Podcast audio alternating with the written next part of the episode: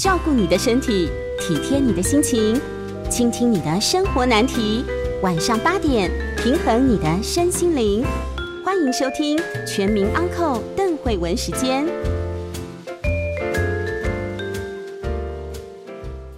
大家好，欢迎收听邓慧文时间。今天我们请到的来宾是儿童福利联盟会面中心的李慧娟李主任。李主任现在在线上，李主任你好。啊，邓医师好，各位听众朋友大家好。是本来要请李主任到现场啊，但是我们今天其实大家都还蛮紧张的哈，因为疫情哎有一点点变化，没错，我们也马上就拉高了防疫的规格，了解，就让这个主任啊，我们哎可以安全的在电话的另一端这样子哦。是是，但是我们要谈的主题。没有变哈，就是我们这个同心协力合作，还有离婚亲子维系服务，这是儿童福利联盟一个很重要的服务哦。先请教一下李主任，这是怎么样的一个服务？好，其实我们呃，应该说我们的服务全名叫做离婚亲子维系服务。那我们在今年六月成立了一个同心协力合作家。这样的一个中心，那这个中心里头，其实主要就是要提供父母因为离婚或分居，那可能在这个过程当中，不管是大人或是小孩，其实都有需要一些协助的地方。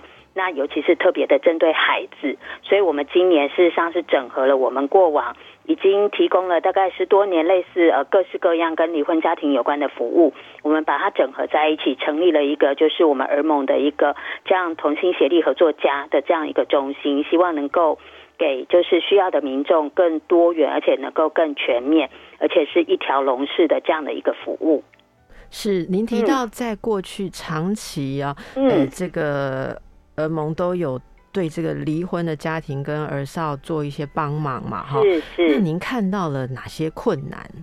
你说在这个服务的部分不是在这些家庭孩子，对对对，他们会有什么需要被帮助的地方？是，其实我觉得可以从我们最开始为什么会在开办更多的服务的过程中，其实大概十多年前我们开始做呃那个时候叫做单亲儿童的这样一个服务的时候。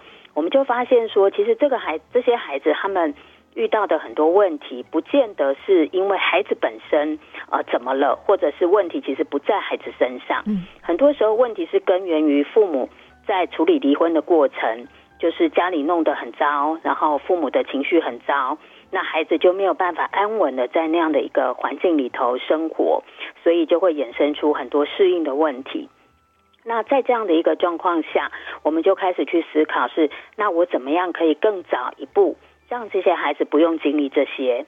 所以大概在十多年前开始，我们就在国内开始推展所谓的呃家事商谈。嗯，那因为这个名称大家可能都没听过，对，所以那个时候我们就把它叫做离婚协议商谈，就是希望说，在这个父母啊可能在开始讨论离婚的这个过程当中，就能够有专业的介入跟协助。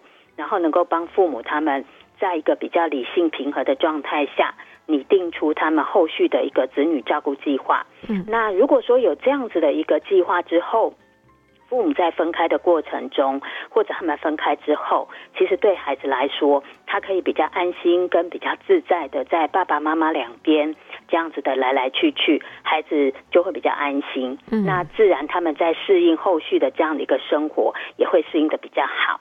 所以我们才开始了这样一个离婚亲子维系服务的一个发展。是，嗯，您刚刚提到说那个夫妻双方在谈离婚的协议的时候，嗯，那这个呃孩子在旁边听的时候，您长期的关注啊，孩子们会呃感受到很害怕吗？或者是说很担忧吗？嗯，其实刚刚邓医师您提到的这些心情，都是孩子非常常见的一个反应。一来是说，不管孩子的年纪多大，好，其实对对孩子们来说，父母本来应该是孩子们的安全堡垒，对，尤其是心理上的安全堡垒。可是这两个人突然变得面目狰狞。哦，或者这两个人可能吵的是这些生活上的呃生活的开销，哦，工作的分担、家务的分担。很多孩子他们甚至会觉得说，哎，这个这些问题、这些麻烦是不是我惹起的？嗯，好，是不是都都因为有我，他们才需要这么的生气，他们才这么的不好受？很多孩子会有一些自责，跟自己觉得很对对父母很歉疚的这样一个状况。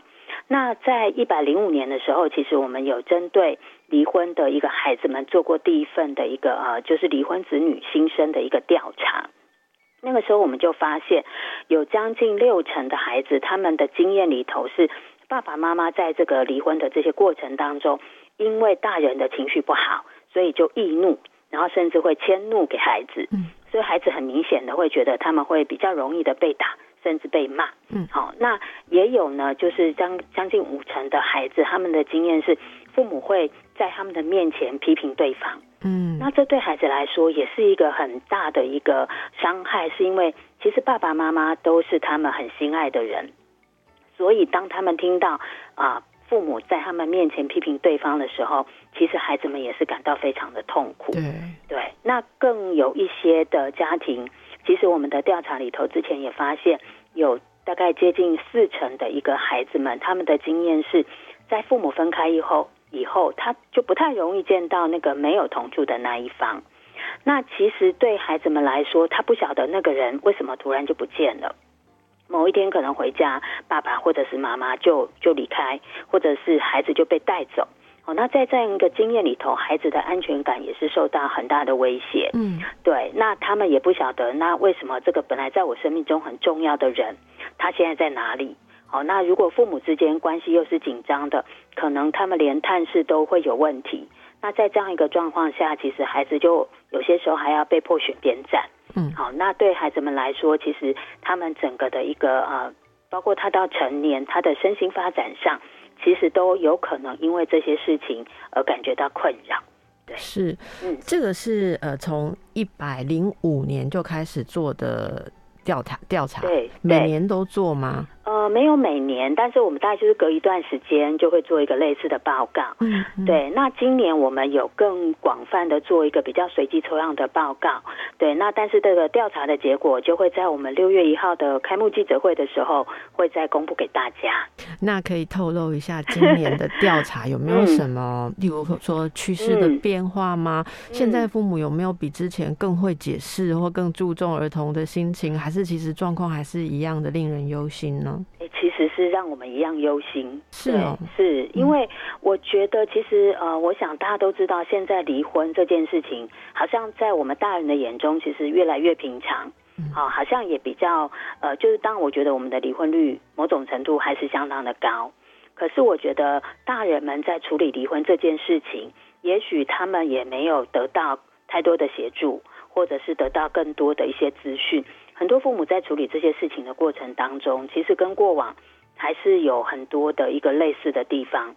譬如说，其实，在我们刚刚提到那个探视的不容易，啊，或者是把孩子卷入当中，或者是没有办法去顾虑到孩子当下的一些情绪啊感受，其实这些状况都还是呃持续的在在发生。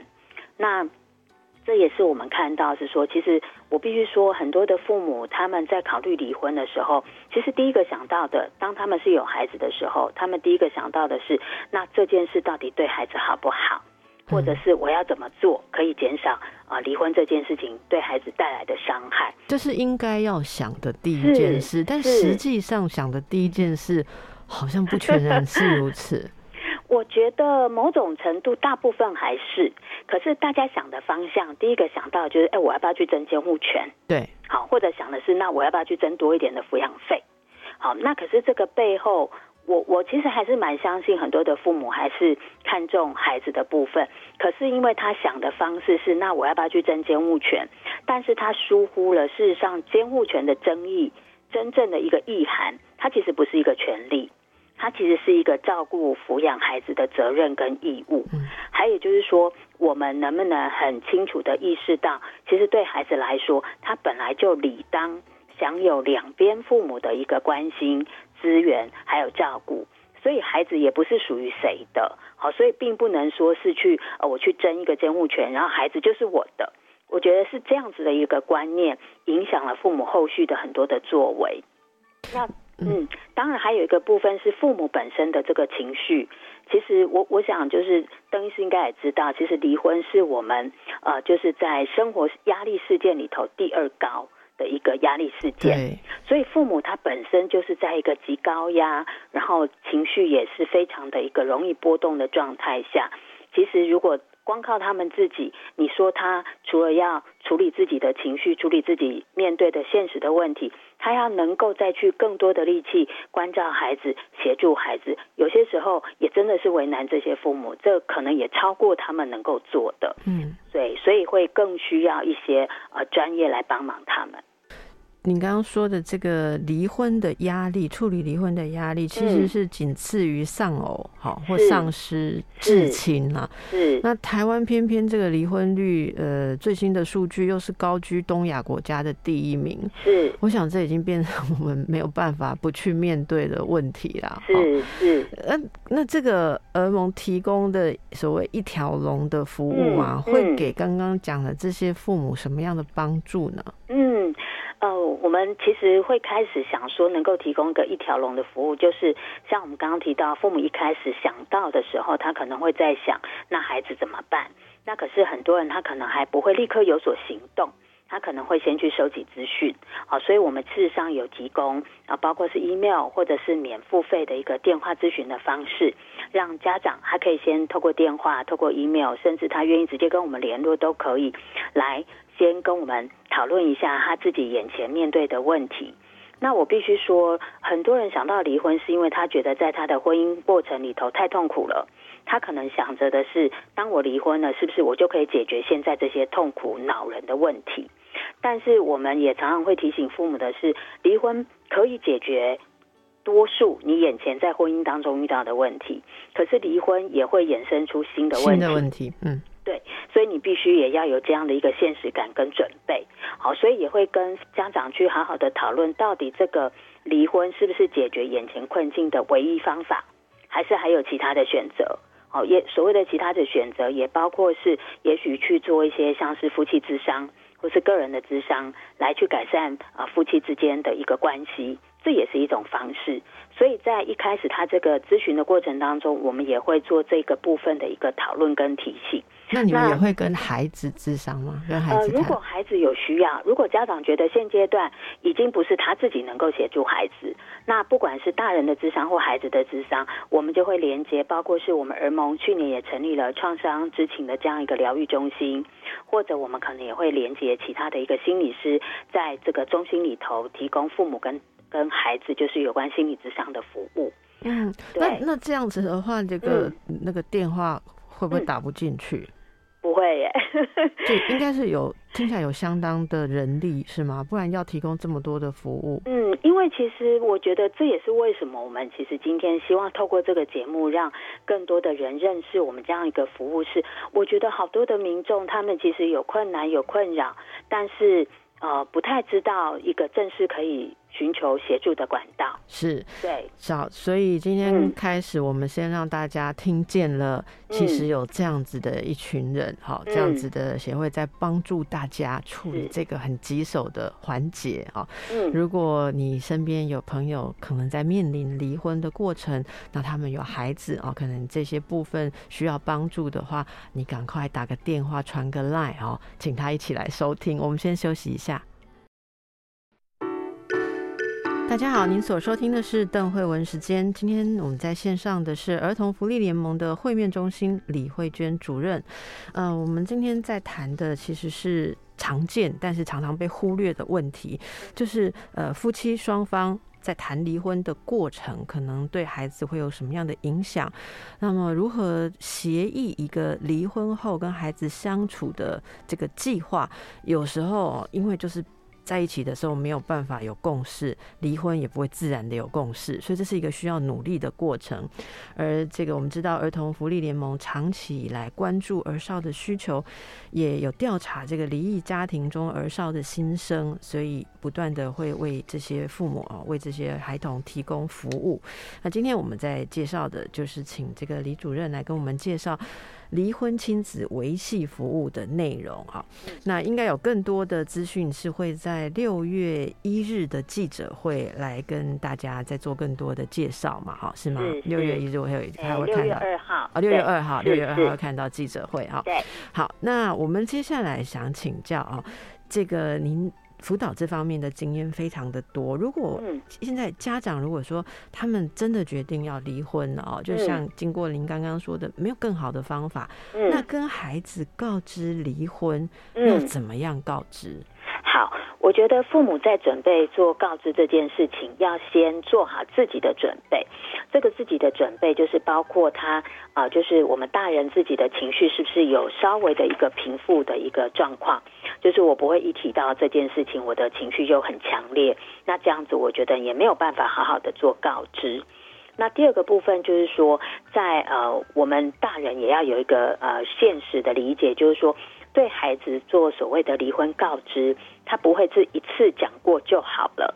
好，他很多时候甚至伴随着孩子的一个发展的阶段，可能时不时孩子会再来问一次啊，关于当初为什么你跟爸爸，为什么你跟妈妈要离婚这样的一个问题。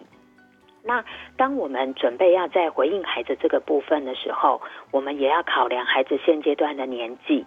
好，他是在一个学龄前，可能连所谓的离婚是什么都不了解的状况。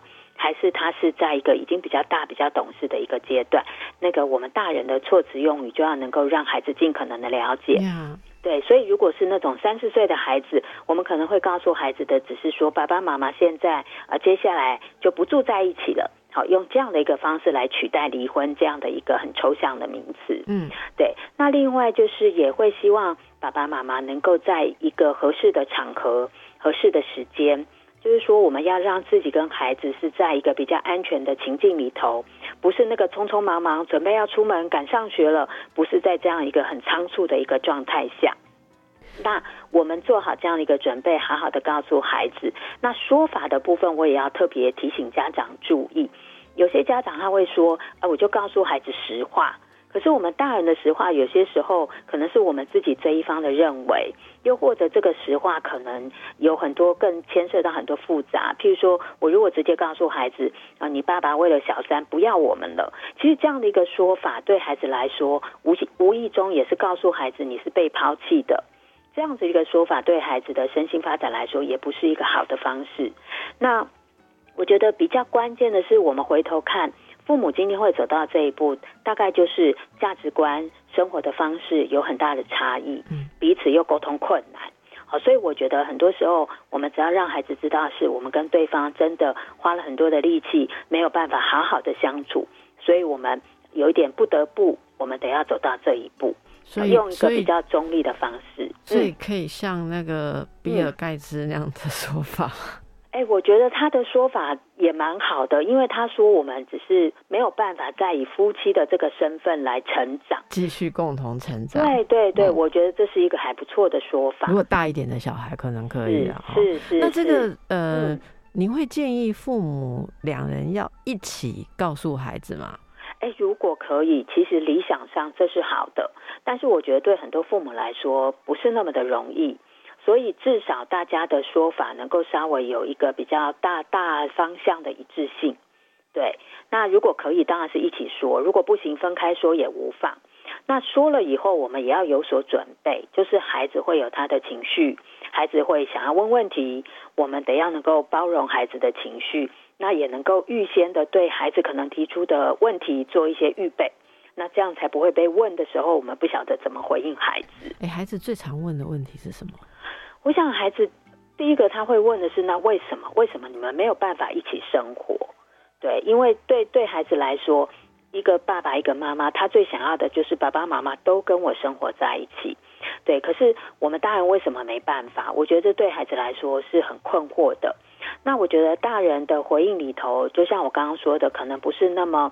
赤裸裸的从我们大人的角度或眼光去说，甚至去指责是哪一方要负多数的责任之类的。我觉得我们可能可以告诉孩子的，就是让孩子知道，我同理你的心情，我知道你真的好希望我们可以像以前一样在一起。好，那但是爸爸妈妈，我们试过了很多的方法，我们还是没有办法找到一个更好的相处方式。所以我们觉得分开可能是对我们跟对你来说也是比较好的方式。嗯，对，用这个方式去回应孩子就好了。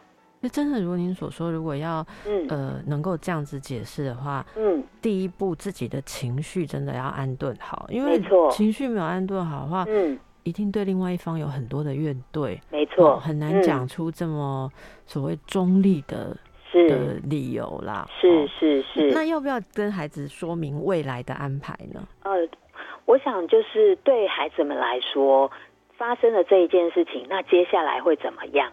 好，那个对孩子的一个呃稳定或安定也是非常重要。嗯，孩子们如果知道接下来会发生什么事，他们当然就会比较容易接受，跟比较安心一点。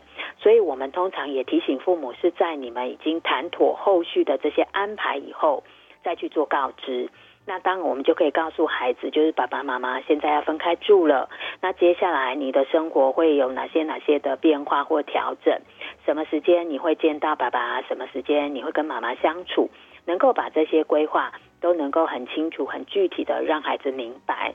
那我觉得孩子相对来说也会比较能够接受这个父母要分开的事实。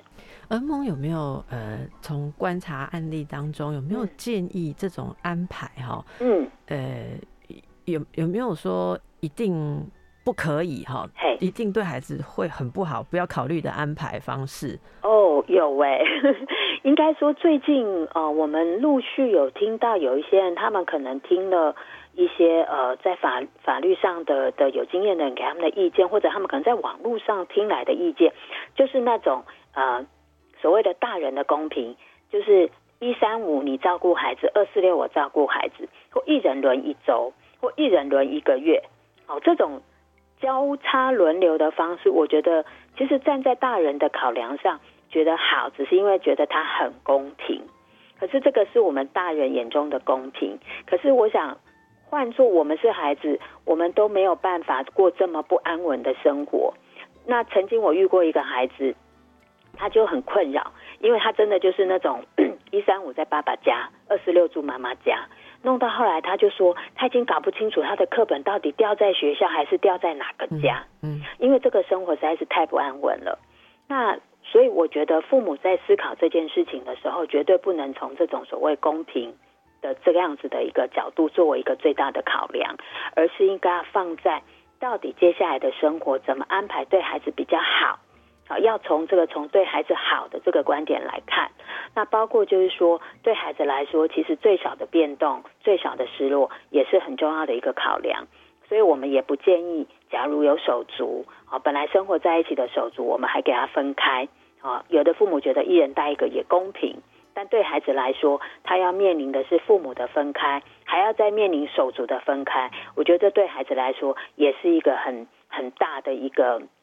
比较不好的安排，那所以我们希望父母在考量这些事情的时候，是比较能够尽可能从孩子的需求、孩子的立场来看，到底怎么做对孩子比较好。嗯，我我很同意您刚刚说的这个点哦，那个那个公平。呃，就不应该是大人的公平哦。嗯。可是这会不会又有另一个难题？嗯。那如果兄弟姐妹要让他们呃尽量不要拆散，嗯，然后也不要让孩子换来换去，一下爸爸家，一下妈妈家，那那意味着什么？意味着呃有一个人呃怎么说呢？留守跟孩子在一起，或拥有跟孩子在一起，那另外一个人就会丧失这一些部分吗？其实为什么我们这个服务叫做亲子维系服务？就是其实，在孩子的立场来说，亲子维系权本来就是孩子的儿童权利公约里头的一部分。所以，我们希望爸妈思考离婚的这些安排里头，也要能够去考量到维系孩子跟两方的亲子关系这样子的一个观点。所以呢，有可能有一方会是我们说的主要照顾者。哦，就是因为我们要让孩子在一个安稳的生活里头，确实可能有一个人他会是一个孩子主要照顾的角色，可是另外一方他也会有相当的时间去呃跟孩子相处，或者他也要成为一个呃支援这个主要照顾者的一个主要人力的角色，所以希望父母在分开的状况下，当然我觉得这也要考量他们的客观条件，是不是还是能够呃住在一个不要太远的一个区域里头。如果是在这样一个状况下，其实父母他们还是可以维持一个互相支援照顾的这样的一个分工，然后让孩子可以在这个过程中有更多的一个时间跟机会，是可以有时见到这边，有时见到那边，他可以常常在这两边都有接触。哦，我觉得这一点真是太重要，我觉得点醒了很多人呢。嗯，因为其实真的，一般都会想说，这边一个月，那边一个月，或这边一周，那边常常有那种说，你爸爸来接你了，嗯哦，你妈妈来接你，哇，这真的好重要哈。嗯，好，我们让大家休息一下哦。大家好，回到邓慧文时间。今天和我们在一起的是儿童福利联盟啊，在我们线上的是会面中心的李慧娟主任。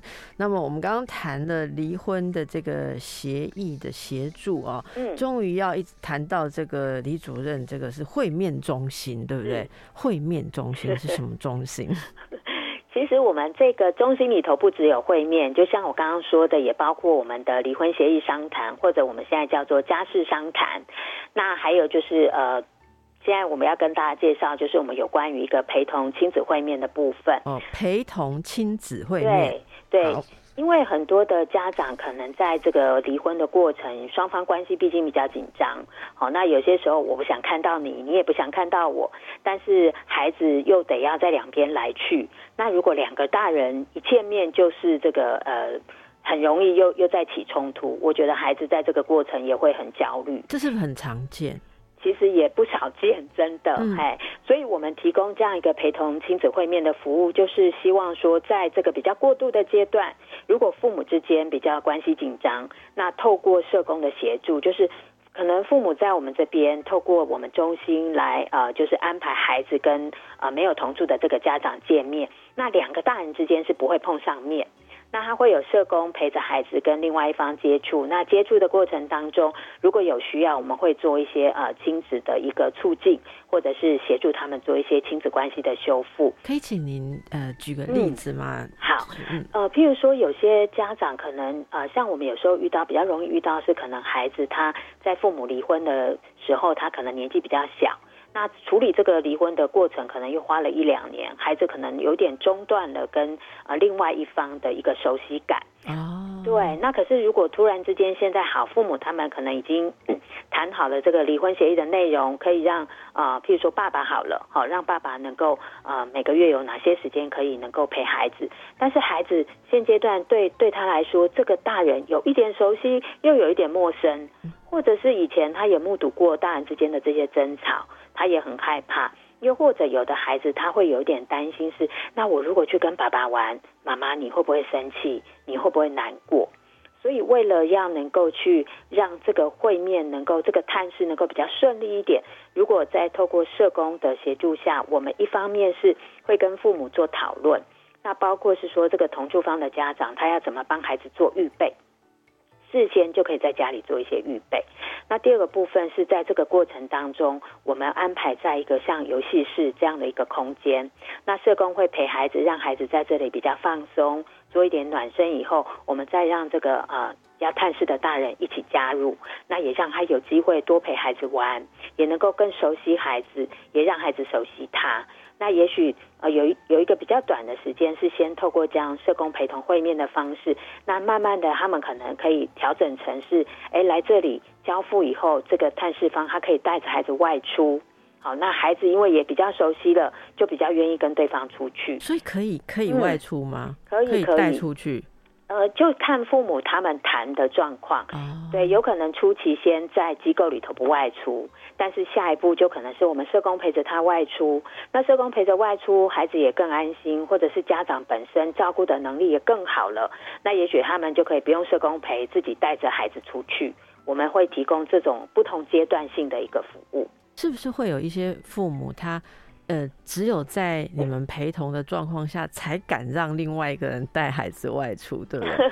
也是有对，但是我们这个中心也，我也要特别强调是，如果他今天是一个暴力案件，啊，就是说他有所谓的家庭暴力，他有申请到保护令。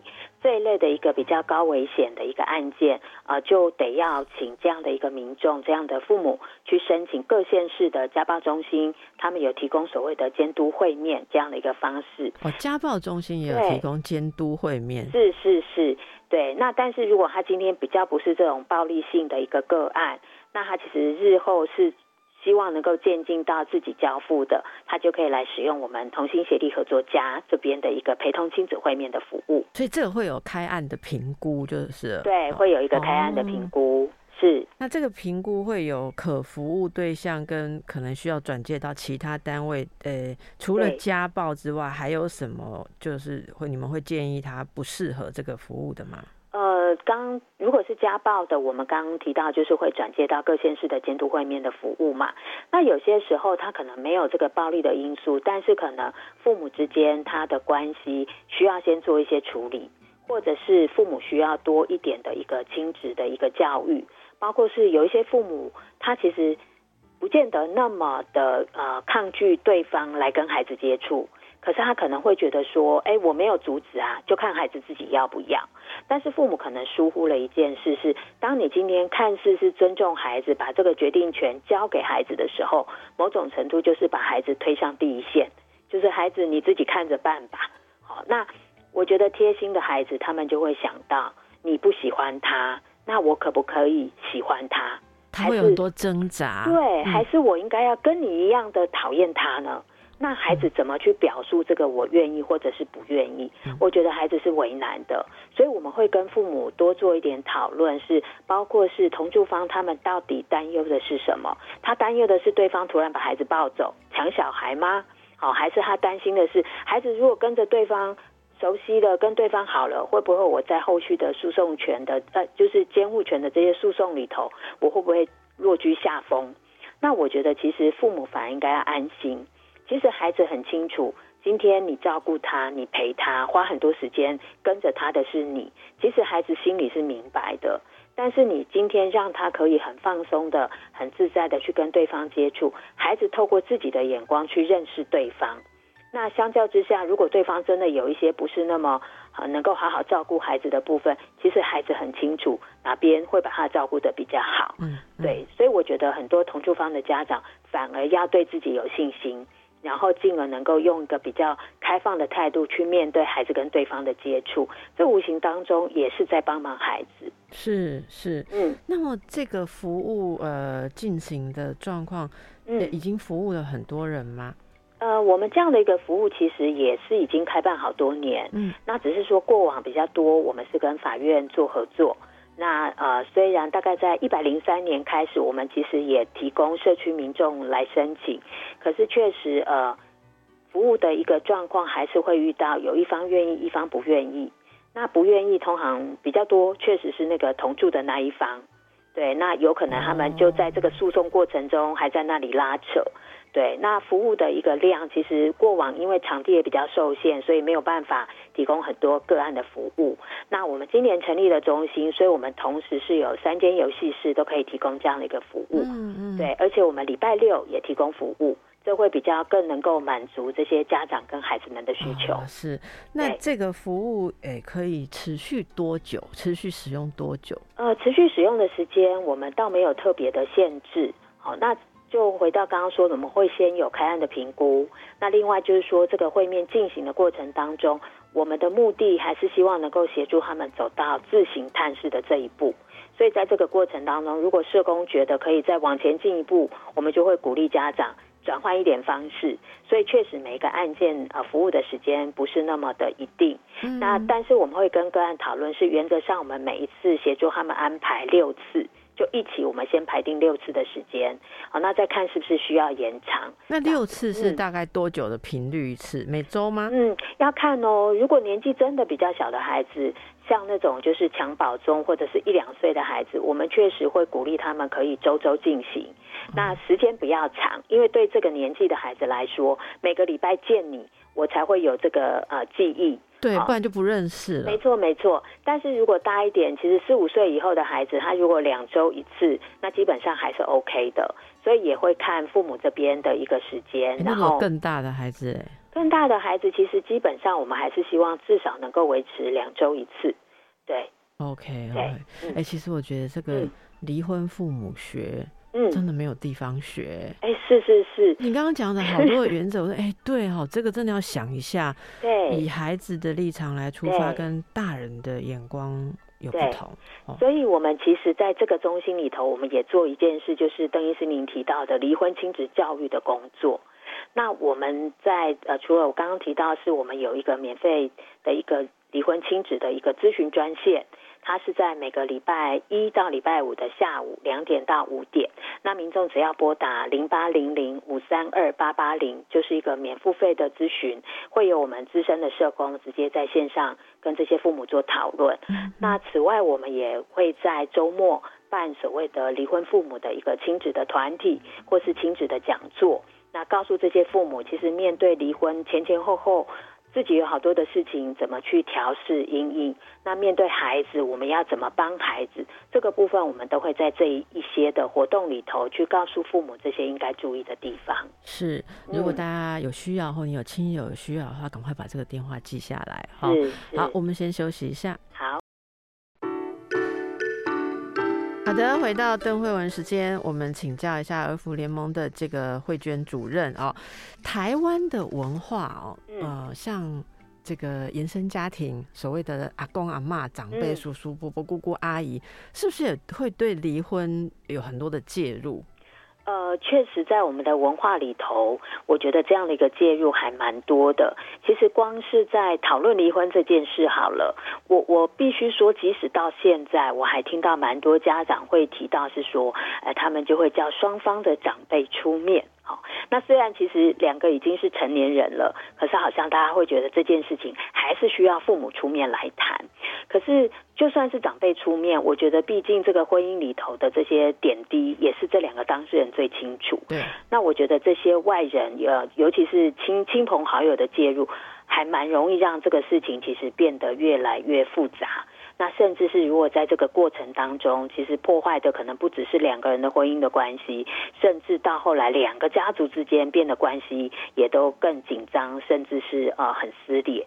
那我们要想，其实孩子对孩子们来说，其实两边都是他的亲友。两边都是他的爷爷奶奶，都是他的亲戚。可是，如果这两边的关系也都弄得这么撕裂的状况下，我觉得孩子那个为难就更多了。所以，为什么我们要提供这样的一个家事商谈的一个协助，也是要让父母知道，是说，其实很多父母他们真的也没有想要立刻上法院，因为大家也知道，上了法院其实是劳民伤财。那但是自己没办法谈的状况下，怎么办？所以大家过往的习惯就是找公亲，那这个公亲就是大家的亲朋好友。所以其实有些时候我们会鼓励大家是说，其实有其他的专业来协助你，你可以就是能够找到一个啊，既不是一下子就要上法院，可是也是呃，也不是就是亲朋好友这样子的一个呃缴获进来。那透过一个专业商谈的一个协助，我觉得父母他们确实比较能够在一个比较理性平和的状态。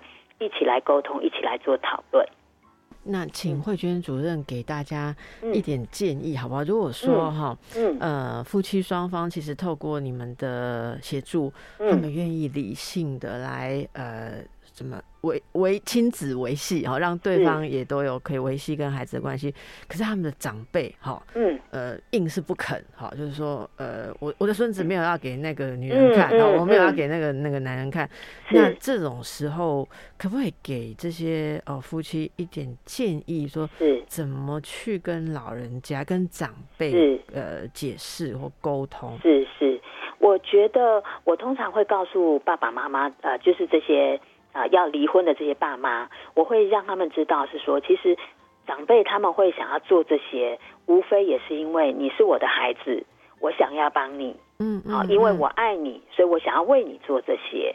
好，那但是呢，这些呃，现在当事人的这些父母，他们其实怎么样让他自己的父母看到，就是爸爸妈妈，你们虽然想帮我，可是我已经长大了。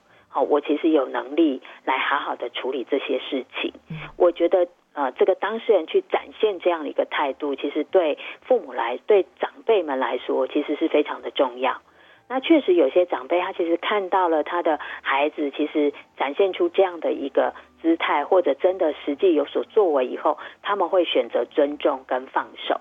对，那我遇过有一个家长，我觉得他说的真的很棒。他事实上原本也是要承受承受很多家人的压力，告诉他你得要这样弄、这样做、那样决定。但是后来，其实，在跟我们会谈当中，我们也会运用一些方式去 empower 他，呃，就是增强他对自己的一些能量，这样子。所以，这个家长他事后就回头去跟他的父母谈，他告诉他的父母说：“我知道你们是想帮我，那但是你们现在想要照顾我的心情，就跟我现在想要照顾我孩子的心情是一样的。所以你们能不能尊重我，让我用我的方式去照顾我的孩子？嗯嗯，对。那我觉得哇，这样的一个呃说法，其实就让长辈一方面是看到这个家长他想要自己做决定的决心，二方面我觉得他们也可以理解，其实每一个人都想要用自己的方式照顾孩子。”所以他们也就愿意放手，是是，嗯，我觉得这真的是一个很大的课题。不过，嗯，事实上每一个动作里面都充满了爱跟拉扯，是没错。对，那么呃，现在呃，大家听到今天很多的问题哦，会会让我们回到一个点上说，那如果有一些父母就是。离婚了，可是为了孩子就选择继续住在一起。嗯，你觉得这样好吗？我觉得初期也许会觉得好，但是这样的一个关系持续下去，会有一点呃，从我们专业的角度，就是讲那个界限的不明确。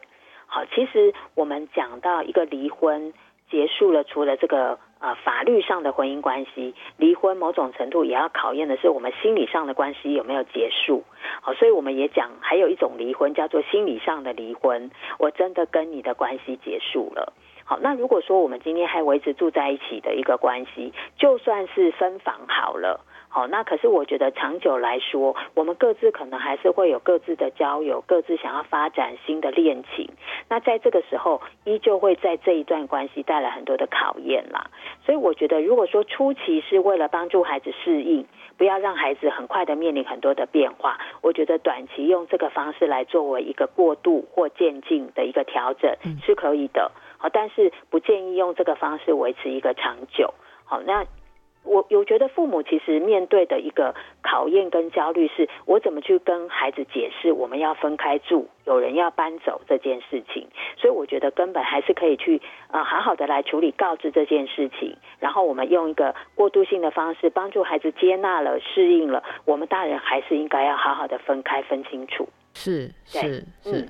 那今天呃，这个非常感谢儿福联盟的呃李慧娟主任哦，会面中心的李主任为我们谈了很多，真是经验之谈哦，非常专业的，大家可能都被惊醒了哦。原来离婚不是像一般人想的那样子哈，去分公平，或者说嗯，也就是说孩子的需求，有时候你没有那个习惯跟他谈的话，是很难想象的。是是，所以诶，大家可以在什么地方可以知道更多儿福联盟这方面的资讯呢？嗯，一个部分是大家可以进入我们儿福联盟的官网。好，或者是在我们的一个啊脸书的粉丝页，我们都有定期相关的一个离婚亲子的文章，或是相关服务啊活动的一个资讯。